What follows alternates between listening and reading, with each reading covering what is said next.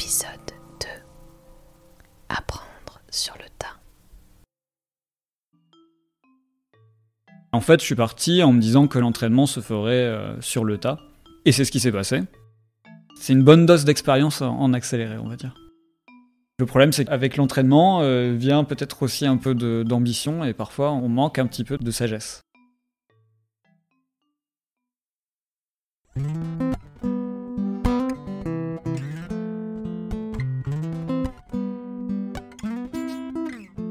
Juin, je tombe sur le profil de Barthélemy sur un site de voyageurs à vélo. Ça dit Coucou, moi c'est Bart, 30 ans, chevelu, de moins en moins, non-fumeur, petit, adaptable, joueur et passionné de rugby. J'envoie un petit message proposant un épisode ensemble. Réponse Bonjour Camille, voilà un message inattendu. Je trouve ça super comme idée, je suis partant avec plaisir. J'apprendrai très vite que c'est ça aussi Barthélemy, solaire et généreux. Dans la vie, Barthélemy est chercheur. Habituellement, il cherche plutôt dans le domaine de la physique, mais en 2015, c'est un peu lui-même qu'il cherche. Il se trouve à une charnière professionnelle et on l'interroge sur son futur. Alors quoi de mieux que partir trouver la réponse sur la selle de son vélo, à la sueur de ses mollets?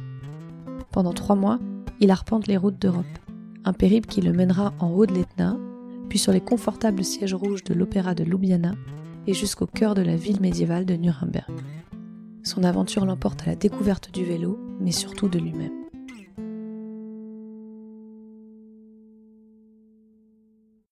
Je m'appelle Barthélemy, j'ai 32 ans et euh, je suis chercheur. Je viens de Bordeaux, enfin, je viens globalement du sud-ouest de la France, on va dire. Je pense que mon plus vieux souvenir à vélo, c'est quand je devais avoir 8 euh, ans et j'avais essayé, c'était, j'habitais à Paris à l'époque, et euh, j'avais essayé de faire du vélo sans les mains parce que j'avais vu des gens en faire sans les mains. Et c'est vraiment le premier souvenir que j'ai euh, où j'ai vraiment une image parce que j'ai l'image du moment où je pars en soleil. Je pense que je roule sur une bouche d'égout, quelque chose comme ça. Et, euh, et, et voilà, c'était bien parti. Les, les, cinq premiers mètres, ça avait bien commencé, mais après, ça a vite dérapé sur la bouche d'égout. Et, et, voilà. Et j'ai le petit moment où je suis sous le soleil et je vois le, le, choc, les étoiles là dans les yeux au moment où, où, je m'affale par terre. Donc ça, c'est mon premier souvenir, euh, premier souvenir à vélo, et ça, j'en suis sûr.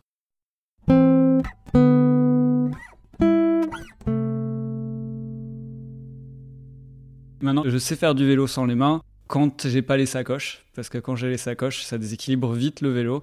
Mais, euh, mais sur mon vélo, euh, sur mon vélo, il n'y a pas de souci. À partir du moment où c'est pas dans une montée très raide, j'y arrive. En 2015, j'ai soutenu ma thèse. Et après ça, je voulais, euh, je voulais couper un peu, vu que j'avais fait toutes mes études d'un coup, j'avais enchaîné sur la thèse, j'avais jamais euh, coupé, pris d'année sabbatique ou quoi que ce soit. Et donc, euh, donc j'ai eu envie de voyager. Et au début, bon, je m'étais dit, je vais, je vais partir dans des endroits sympas du monde, je vais prendre des, voilà, des billets d'avion, et puis je voyagerai. Il y a beaucoup de gens qui font ça, par exemple le tour du monde en plusieurs étapes. Attention please, this is the final call for Korean Air flight 9115 to Et en fait, y réfléchissant, je me suis dit que je me sentais pas hyper à l'aise à faire ça. Alors à l'époque, euh, j'avais pas du tout les notions d'impact carbone euh, avec euh, l'avion, ce, genre de choses. Donc c'est même pas ça qui m'est venu à l'idée. C'était plus l'impression que déjà j'allais dépenser des milliers d'euros que j'allais juste, j'allais juste lâcher et dont je ne retirerais rien d'autre que le voyage, mais surtout que j'allais aller d'un point à un autre. Et j'allais juste voir entre guillemets finalement des endroits touristiques, mais j'allais j'allais pas vraiment avoir l'impression de, connaître les endroits que, dans lesquels je serais allé. Parce que en fait finalement euh, quand on voit euh, quand on voit une, belle ville on ne sait pas comment est le pays autour on n'a on a, on a aucune idée de ça. Par exemple, je ne sais pas si on, va, si on va à Venise, on voit la ville, la ville est magnifique, mais par contre, si on traverse l'eau et qu'on va de l'autre côté sur la terre, euh, c'est une ville pleine d'immeubles modernes, des grosses routes, euh, c'est pas très beau. Et donc, en fait, si on pense à l'endroit, hein, vraiment le, lieu, euh, c'est un, un, joyau, mais autour, il n'y a rien d'exceptionnel. et j'avais vraiment envie de sentir ça. J'avais jamais entendu parler de voyage à vélo en fait, et sans le savoir, j'en suis venu à l'idée que j'avais pas envie de transporter un sac sur mon dos, que le vélo serait un super moyen d'avoir une liberté de me déplacer. Et donc l'idée m'est venue comme ça. J'aime bien faire le lien entre les choses, j'avais envie vraiment de partir de, là où j'habitais.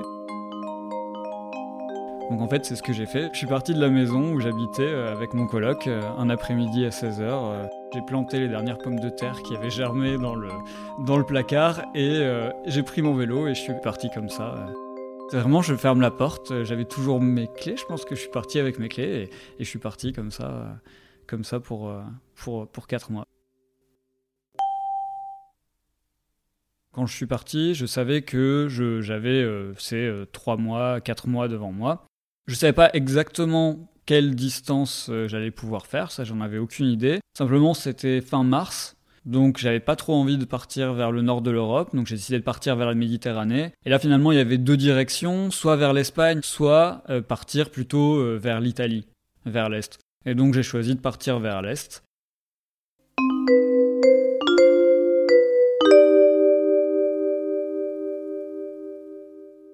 Quand je suis parti, je savais que j'allais traverser la France jusqu'à arriver à Nice, euh, puis passer du temps en Italie. Je crois que je savais aussi déjà que j'allais euh, passer ensuite en Slovénie, puis remonter un peu en Europe centrale. En fait, mon idée c'était de faire le tour des Alpes, mais au contraire, euh, au contraire de, ce que serait un, un tour des Alpes cycliste. Moi, c'était vraiment le tour dans le sens éviter les Alpes. Je, voulais vraiment faire voilà, le tour des Alpes. Après, je savais pas ce que j'allais faire, mais euh, la question euh, climatique euh, plus éviter les grosses montées, ça a donné cette direction initiale.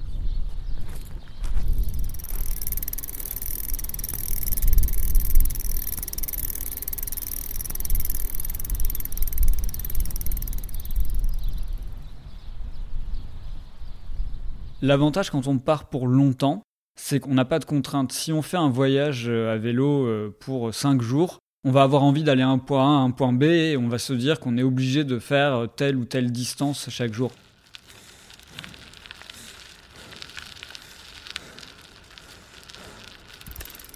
Alors que quand on part finalement, enfin je pense en tout cas moi c'est comme ça que je l'ai vécu, quand on part pour un, long voyage, on n'a pas de contraintes en termes de, temps, de distance. Donc en fait si au début on galère, on n'arrive à faire que, 20 km par jour, bah c'est pas grave en fait.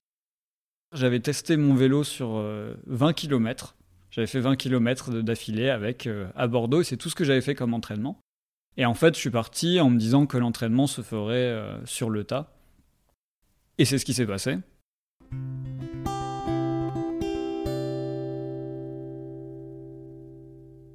Plus on avance, euh, plus on est en forme, plus on arrive à faire de longues distances, plus on peut s'imposer voilà, des, étapes importantes. Mais, euh, mais je pense qu'il n'y a pas besoin de, s'entraîner pour, pour ça, parce que l'entraînement vient sur le tas.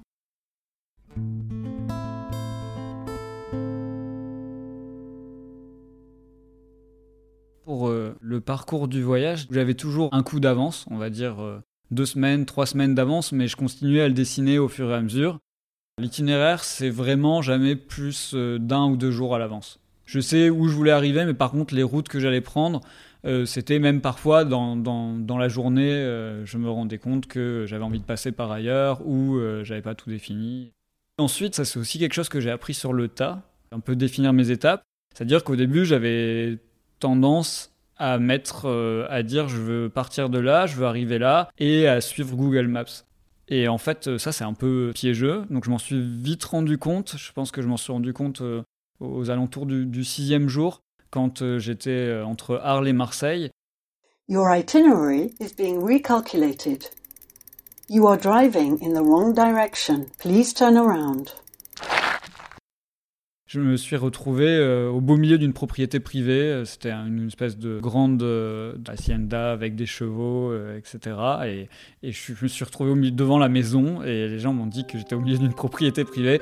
Donc à partir de ce moment-là, j'ai commencé à changer d'approche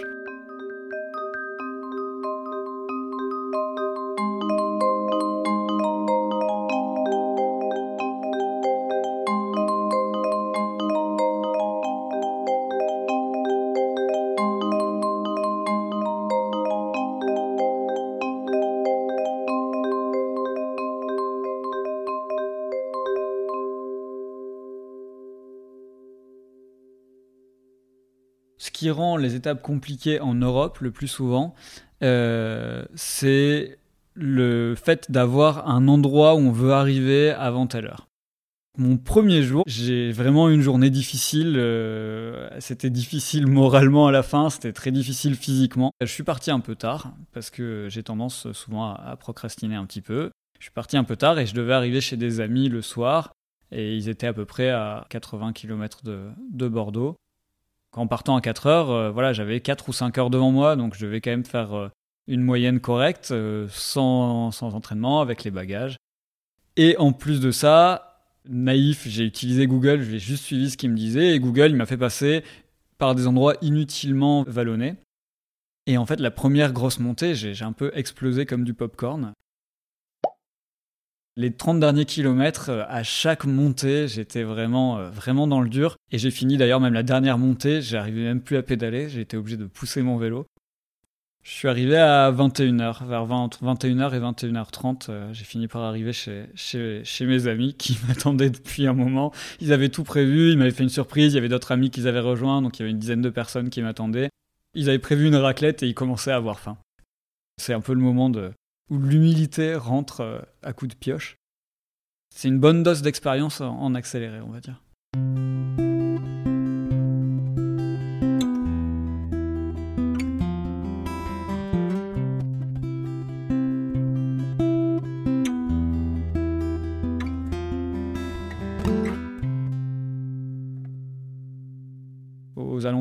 Sixième jour. Je me suis retrouvé dans une base militaire désaffectée euh, avec des panneaux récents. Eux, la base était ancienne, les, les, panneaux terrain militaire étaient assez anciens, mais par contre, les panneaux euh, danger, risque d'explosion euh, étaient eux récents.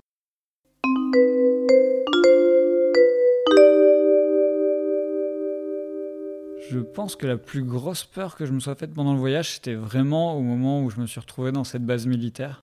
Donc l'erreur Google Maps, je suis une route qui finalement s'avère être un, chemin super caillouteux, donc impossible d'y aller avec le vélo, euh, je, l'aurais détruit. Là, je me dis, mais quelle est la solution? La solution, ça a l'air d'être euh, faire demi-tour. J'avais fait 20 km pour arriver là, j'avais pas envie de les refaire dans l'autre sens.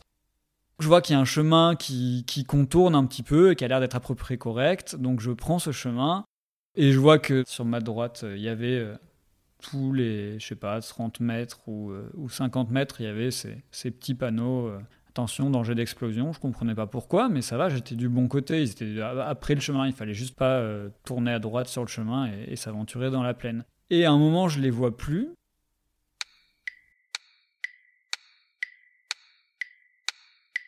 il y avait un, fossé sur la gauche, et je vois que de l'autre côté de ce fossé, il y a euh, des panneaux, mais qui sont euh, dos à moi. À un moment, j'en vois plusieurs, et euh, donc je me dis, bah, je vais regarder ce que c'est. Je traverse le fossé et je regarde ces panneaux. C'était les panneaux de danger d'explosifs qui étaient passés de l'autre côté du chemin. Donc je commence à stresser un petit peu. Et là, en fait, à un moment, alors c'était incroyable parce que c'était une espèce de grande plaine euh, plein de pierres, euh, de gravillons et de, de thym en fleurs. Et au milieu de cette plaine, je me retrouve avec une barrière, mais sachant qu'il n'y avait pas de barrière des, deux côtés, il n'y avait pas de clôture, il y avait juste cette barrière. Des deux côtés, il y a marqué terrain militaire, défense d'entrée, et au loin, il y avait ce qui semblait être une base militaire, un camp militaire euh, désaffecté. Donc là, en fait, je me suis repéré en voyant où étaient les panneaux danger, risque d'explosion que je voyais de dos les plus proches pour sortir de la zone au, plus vite. Et j'ai fait mes 20 km dans le sens. Je me suis un peu stressé à ce moment-là, oui, un peu. À ce moment-là, je revenais de chez des gens d'une famille extrêmement gentille qui m'avaient accueilli pendant deux jours et j'arrivais chez eux, j'étais, j'étais malade en fait un peu. J'avais eu vraiment un gros coup de mou avec de la fièvre, etc. Je pense que c'était à cause des jours précédents. Une journée où j'avais fait 110 km, du vent de face toute la journée et plus la journée avançait, plus le vent montait et plus il se mettait à pleuvoir fort.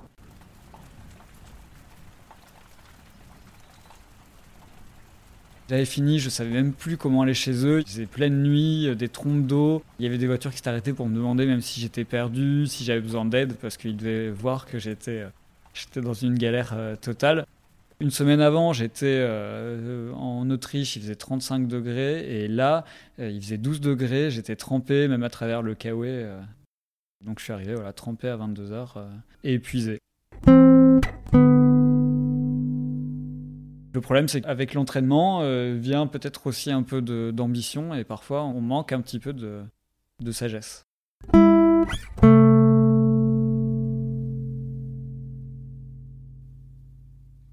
sur la partie retour, quand j'allais vers l'ouest, j'ai eu souvent du vent de face. Je ne sais pas si c'est la, direction naturelle des vents. En tout cas, quand euh, Sylvain Tesson et Alexandre Poussin font leur retour aussi à travers l'Asie, ils parlent souvent de vent de face aussi en allant vers l'ouest. Donc je me dis que c'est peut-être la, tendance, les vents qui viennent de l'Atlantique. En tout cas, ce jour-là, c'était des gens qui devaient m'accueillir du côté de Nuremberg et je leur avais demandé deux jours avant euh, s'ils pouvaient m'accueillir. Et forcément, quand on fait ça, le premier jour, euh, bah, on n'est pas attendu le soir, donc parfois on traîne un petit peu, on va lentement, on se dit c'est pas grave, je, rattraperai mon temps le lendemain.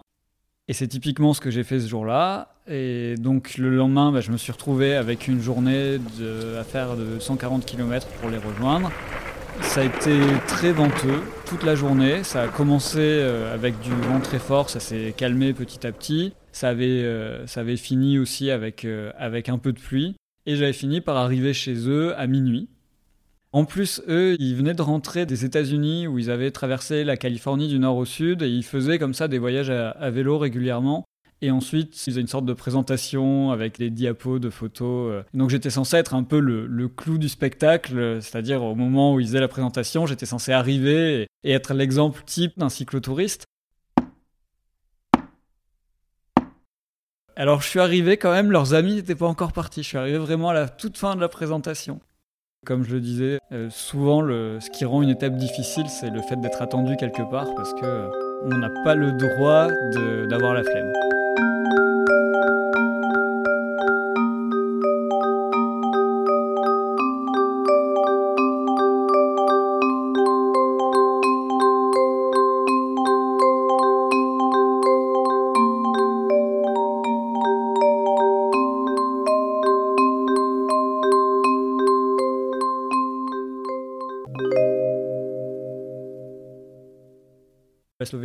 Qui m'avaient accueilli euh, étaient super sympas.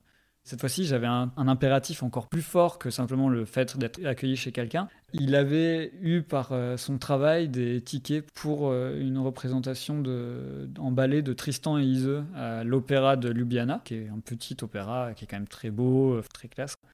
Et donc j'étais attendu pour 20h ou 21h là-bas. J'avais même été obligé finalement de prendre un bus pour les 40 derniers kilomètres et j'étais arrivé donc à l'opéra de Ljubljana, complètement transpirant, avec mes affaires de vélo, mon cuissard, etc. Bien entendu, euh, j'avais pas pu me doucher avant, donc voilà, on imagine aussi ce que ça faisait une journée de, vélo en plein soleil derrière. Donc j'avais essayé de prendre toutes les occasions, notamment au moment de l'entracte, j'étais allé plus ou moins me changer et me, et me pseudo-laver dans les toilettes de, de l'opéra de Ljubljana.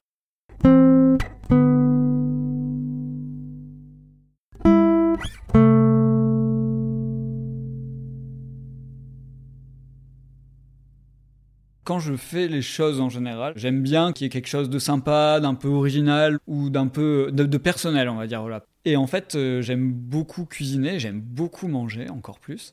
Donc j'avais décidé de partir avec deux choses, avec mon cahier de recettes pour pouvoir potentiellement faire à manger à mes hôtes, notamment quand je restais deux jours chez eux, pour les remercier de m'accueillir. Et le deuxième point, c'était avoir mon carnet de recettes pour pouvoir noter la recette favorite des gens qui m'accueillaient. Je suis né au Pays Basque et donc euh, j'avais décidé d'amener avec moi aussi un petit bocal de piment d'Espelette. Euh, comme ça, je pouvais aussi le faire découvrir à mes hôtes, donc ça permettait de ramener un, petit quelque chose. J'ai dû euh, collecter entre une douzaine et une quinzaine de recettes pendant le voyage.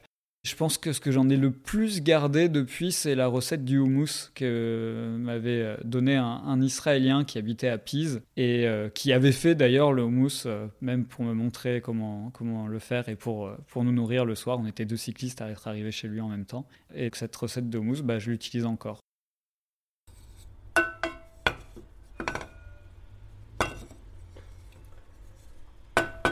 Ce soir, on va faire les calamars à la Tsensero. Ah bah super, super parce qu'en plus c'est celle qui me donne le plus envie. Ingrédients pour 4.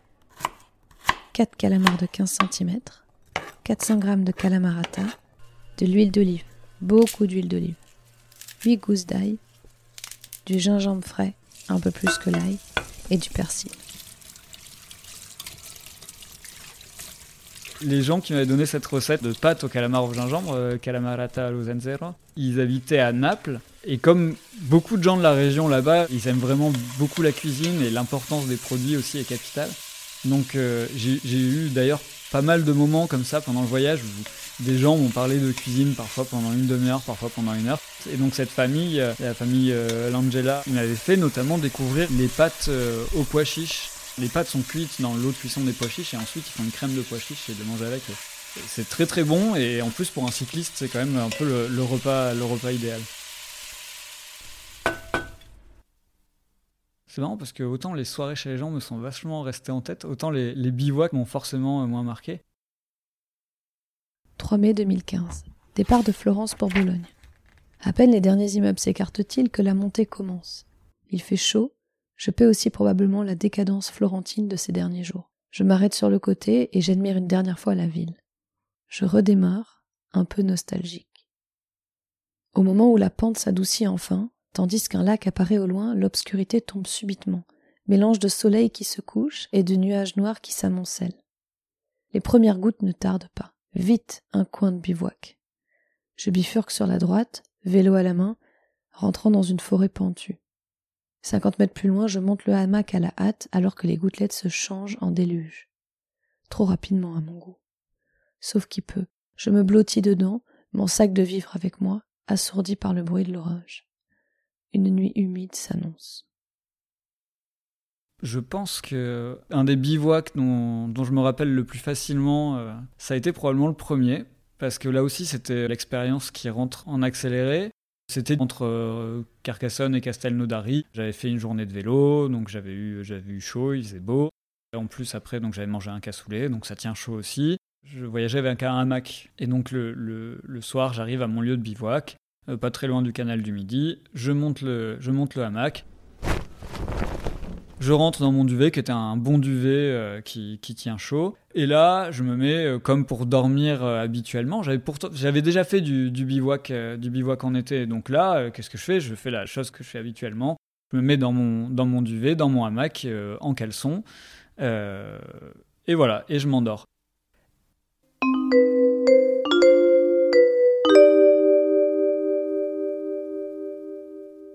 Et sauf que on était euh, fin mars, début avril, que j'avais pas regardé la météo, mais cette nuit-là, il devait faire assez froid. Je crois que la température était tombée à 2 degrés. Et que dans un, dans un hamac, on perd encore plus de chaleur que dans une tente, parce qu'on en perd notamment beaucoup par le dos. Et je me suis réveillé dans la nuit en ayant froid.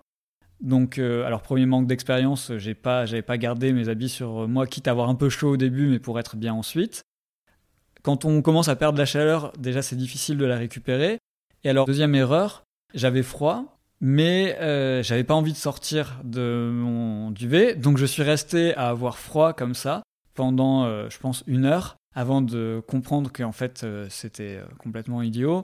de sortir de mon hamac transi, de me mettre toutes les habits que j'avais, deux paires de chaussettes parce que j'avais les, les, les, pieds gelés notamment, et finalement de somnoler mais de plus vraiment réussir à dormir jusqu'au matin, jusqu'à ce que le soleil arrive. Quand le soleil euh, a fini par arriver, euh, première chose que j'ai fait, donc j'ai enfourché mon vélo pour me réchauffer. Et il m'a fallu euh, une bonne demi-heure de vélo pour commencer à ressentir mes pieds. Le premier bivouac, ça m'a marqué parce que je manquais d'expérience, j'ai fait des, mauvais choix et, maintenant, quand je, quand je voyage, bah, je, sens cette expérience et je sens qu'elle me sert à quelque chose. Donc donc c'est bien parce que ça sert à quelque chose, l'expérience. Un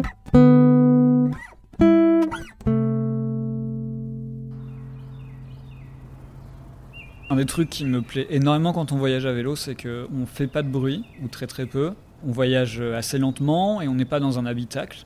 Donc en fait, on est vraiment au contact, un, de la nature et des animaux, et de deux, on a euh, tous les sens qui sont euh, stimulés, notamment l'odorat et l'ouïe. Pour l'odorat, je me rappelle très très bien, en arrivant pas très loin de Ljubljana, j'étais sur une colline au milieu d'une forêt, sur la route. là, il y a eu un orage. Euh, il avait fait très chaud ce jour-là. L'orage est tombé euh, juste pendant 5 minutes.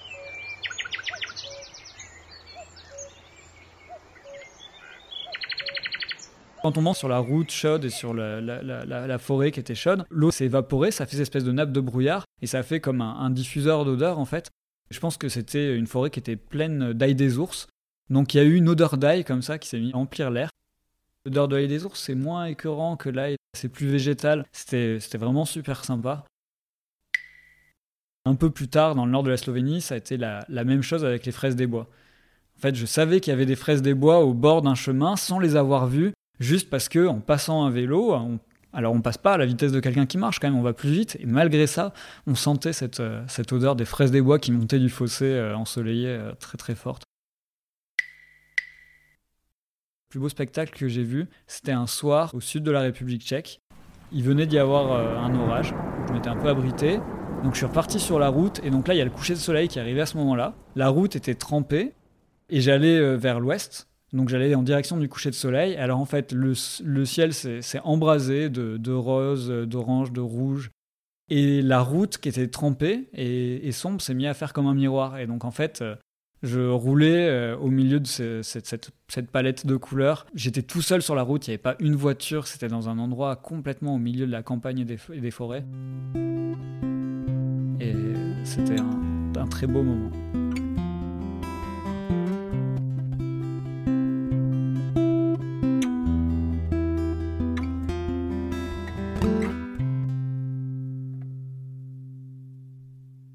Le choix de partir seul, pour moi, il avait été finalement assez, euh, assez clair et assez, euh, assez direct parce que je partais euh, pour longtemps. Je partais en mars, donc c'était pas la période des vacances. Donc finalement, c'était à peu près impossible d'imaginer que quelqu'un puisse se, se, libérer et m'accompagner. Après, le fait d'être seul, c'était très bien parce que on me questionnait souvent sur mon avenir et je m'étais dit que j'aurais le temps sur le vélo de réfléchir à ça.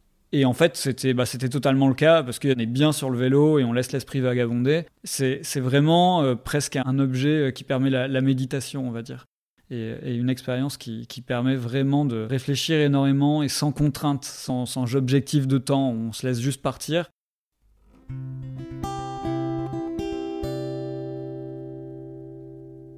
Pendant ces trois mois, euh, trois, quatre mois de voyage, j'ai pas fini par déterminer ce que je voulais faire plus tard. Je suis pas arrivé euh, du voyage sûr de moi en disant ok je veux faire ça, ça et ça euh, dans la vie. Euh.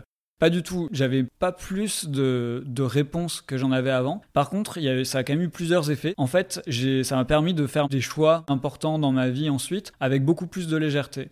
Ça va, être, ça va être plus facile pour moi de m'engager dans ma vie personnelle, de partir pour tant de temps, de changer de travail. J'ai jamais été quelqu'un qui sentait une grosse pression de la carrière, mais ça m'a permis d'être sûr que c'était pas ça mon moteur et que ce que j'avais envie de faire, c'était euh, des métiers qui me plaisaient, où j'avais l'impression d'être utile, ou dans lesquels je pouvais m'engager euh, librement. Et d'un autre côté, ce que ça m'apporte aussi, quand on a une, vie quotidienne euh, aussi, aussi intéressante qu'on la trouve, on a tendance à, à organiser sa vie et avoir besoin d'organisation. Et le fait d'avoir cette liberté quand on part à vélo, ça permet vraiment de couper avec ça. Et je pense que ça permet d'enlever un stress qu'on sent même pas forcément, dont on n'a même pas conscience. Un poids comme ça qu'on a constamment dessus, ou en tout cas que moi j'ai, sans le sentir, mais que je me rends compte que j'ai au moment où je suis parti, parce que ça disparaît et que je me sens léger. Même dans l'effort, finalement, on est, on est en roue libre. C'est vraiment très très agréable. C'est pour ça que j'attends, j'attends vraiment avec beaucoup d'impatience euh, la prochaine semaine où, où je vais voyager à vélo.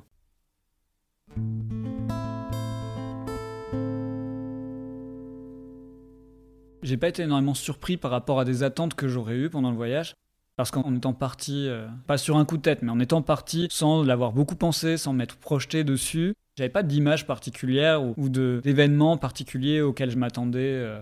Mais par contre, un truc que j'ai remarqué et qui me reste vraiment en, mémoire, c'est que beaucoup de gens s'arrêtent pour euh, te parler quand tu voyages comme ça. Parfois des gens qui s'arrêtent même pour, pour t'encourager en Italie, il y a des gens euh, à Ferrara, des gens qui sont arrêtés. Ils ont parlé avec moi 20 secondes, ils m'ont demandé ce que je faisais et ils ont juste demandé s'ils pouvaient me serrer la main. Ça, c'était assez, euh, incroyable. Et après, ça m'est arrivé, ça m'est arrivé sur d'autres voyages à vélo aussi, euh, des gens qui, comme ça, m'offrent quelque chose, m'offrent à manger, m'offrent un coup à boire, ou viennent juste pour parler, pour s'intéresser, pour savoir ce qu'on fait. On entend souvent euh, les gens qui s'écoutent plus, il y a plus de solidarité. En fait, euh, c'est pas vrai. Il y a plein de gens qui sont vraiment prêts juste à accueillir, discuter, à tendre la main, à offrir ou à s'intéresser sans rien demander en retour. Et, c'est rafraîchissant. Ça fait du bien. Quand on est à vélo, on est accessible. D'abord, on est ouvert. Euh, voilà, on est ouvert soi-même, on est ouvert avec tous ses sens à l'extérieur. Mais en plus de ça, on est et on paraît en effet accessible aux autres. Ça met pas trop de limites, ça permet pas de forcément de présupposer quelque chose sur les gens, le, vélo, et ça met aussi pas de limite entre les âges. Norbert, qui m'avait accueilli euh, en Allemagne et que j'avais énormément apprécié, lui, donc, il travaillait avec des adolescents et il me disait que ça crée un lien directement. Parce que les adolescents, ils le voyaient arriver en vélo, ils lui en parlaient, ils trouvaient ça génial. Eux aussi, ils ont leur vélo, ils font leur tour dans leur quartier ou des tours dans la campagne à vélo. Et plus tard, quand j'ai travaillé au collège, je me suis rendu compte que c'était la même chose. Les élèves qui me voyaient arriver à vélo, ils venaient parler en fait. Surtout que c'était un collège plutôt de campagne, donc il n'y avait pas beaucoup de, gens qui, la plupart des gens arrivaient en voiture. Et en fait, de me voir arriver euh, à vélo, ça crée directement un, lien. J'aime bien le contact avec les gens, j'aime bien l'interaction avec les gens, j'aime bien pouvoir euh, discuter. Euh. Mais en fait, sur la route, j'ai rencontré beaucoup de gens. J'ai rencontré plusieurs fois d'autres cyclistes qui voyageaient à vélo. Et en fait, à plusieurs reprises, j'ai fini par passer du temps à voyager avec eux. Avec euh, Mohamed, euh, entre Florence et, Bologne, on a, on a partagé quelques heures. Euh. je lui ai offert un café pour participer à son voyage qui, lui, était, était autrement impressionnant, vu qu'il voyageait depuis 9 ans à l'époque. Il est encore sur la route. Il a créé une association dont le but est de sensibiliser les enfants aux problèmes de déforestation et à l'importance de garder les forêts. L'association s'appelle We Need Trees il y a des gens avec qui j'ai voyagé euh, plus longtemps, donc euh, notamment Hugh, un Irlandais, euh, avec qui j'ai fait une bonne semaine de route, de route en Italie, et Sergio, un Espagnol que j'avais rencontré dans le nord de l'Italie. On s'est donné rendez-vous quelques semaines plus tard en Sicile, et en Sicile, on a traversé une partie de la Sicile ensemble et on a grimpé l'Etna ensemble.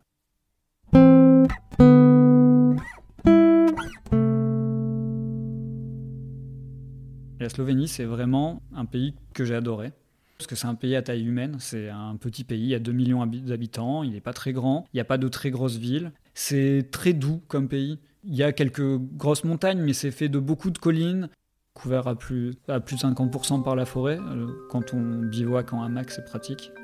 C'est quand même une langue différente et c'est l'ouverture sur une des cultures de l'Europe de l'Est. Et en plus, c'est le moment où la Méditerranée euh, rencontre l'influence slave et l'influence euh, austro-hongroise historique. C'est vraiment très intéressant à découvrir le soleil. J'ai tout, tout aimé là-bas. «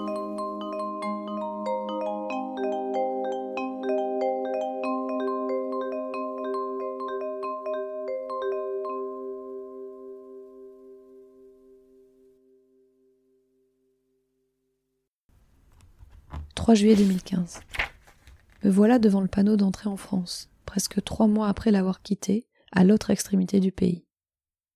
Pendant ce voyage, j'ai entendu dire entre autres que la France était le pays du vin, des boulangers, du romantisme des gens sales qui marchent pieds nus, des plus beaux hommes du monde, de l'amour, des gens qui n'aiment pas travailler, où les femmes sont aussi infidèles que les hommes, où les enfants naissent un guidon de vélo entre les mains, où l'on préfère la qualité à la quantité, où les gens ne parlent pas anglais, où les gens savent parler anglais mais refusent de le faire.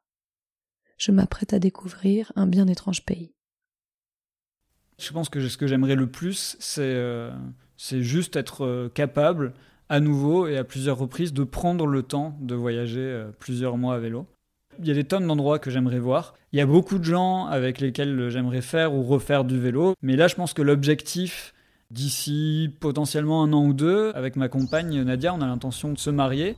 Et elle, elle est, euh, elle est italienne, elle vient de, de, la région de Naples. Et en fait, l'objectif, ça serait de se marier dans le, dans le sud-ouest et ensuite de rejoindre Naples à vélo tous les deux. Euh, et de se remarier là-bas, même si on peut se marier qu'une fois, de refaire une sorte de cérémonie là-bas. S'il y a un voyage que j'aimerais faire, c'est celui-là.